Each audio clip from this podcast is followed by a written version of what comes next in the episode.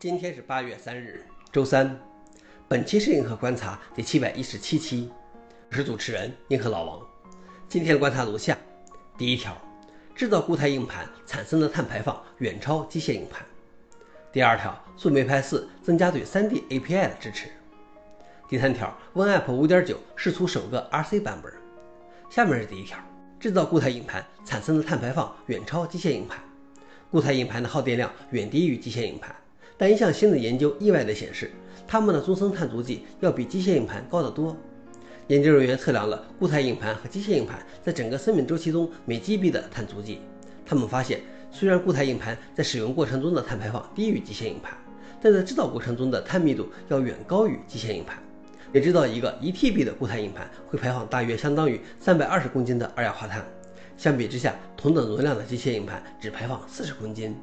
而综合使用过程的碳排放，1 TB 的固态硬盘的终生碳足迹是三百六十九点二公斤二氧化碳，而机械硬盘是一百九十九公斤。另外，一台台式电脑的碳足迹几乎有百分之四十来自固态硬盘，而 CPU 只占百分之四，GPU 占百分之十一。消息来源：Discovery Magazine。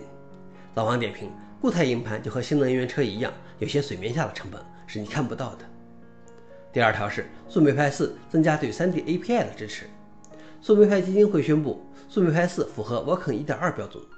树莓派现在的桌面图形是由 OpenGL 驱动的，Vulkan 要取代的是旧的图形 API。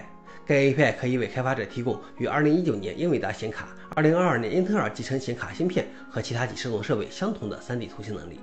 对于大多数将树莓派用作服务器、DIY 控制器或轻型桌面的人来说，对 Vulkan 1.2的支持并不重要，但是对游戏和 3D 应用来说，应该会受益。消息来源：阿斯泰克尼考。老王点评：虽然我想不出用树莓派玩 3D 游戏是什么体验，但是或许有比玩游戏更有趣的场景。最后一条是 WinApp 5.9试出首个 RC 版本。去年底我们曾报道过 WinApp 准备重启，现在这个曾经最流行的音乐播放器试出了 WinApp 5.9 RC One。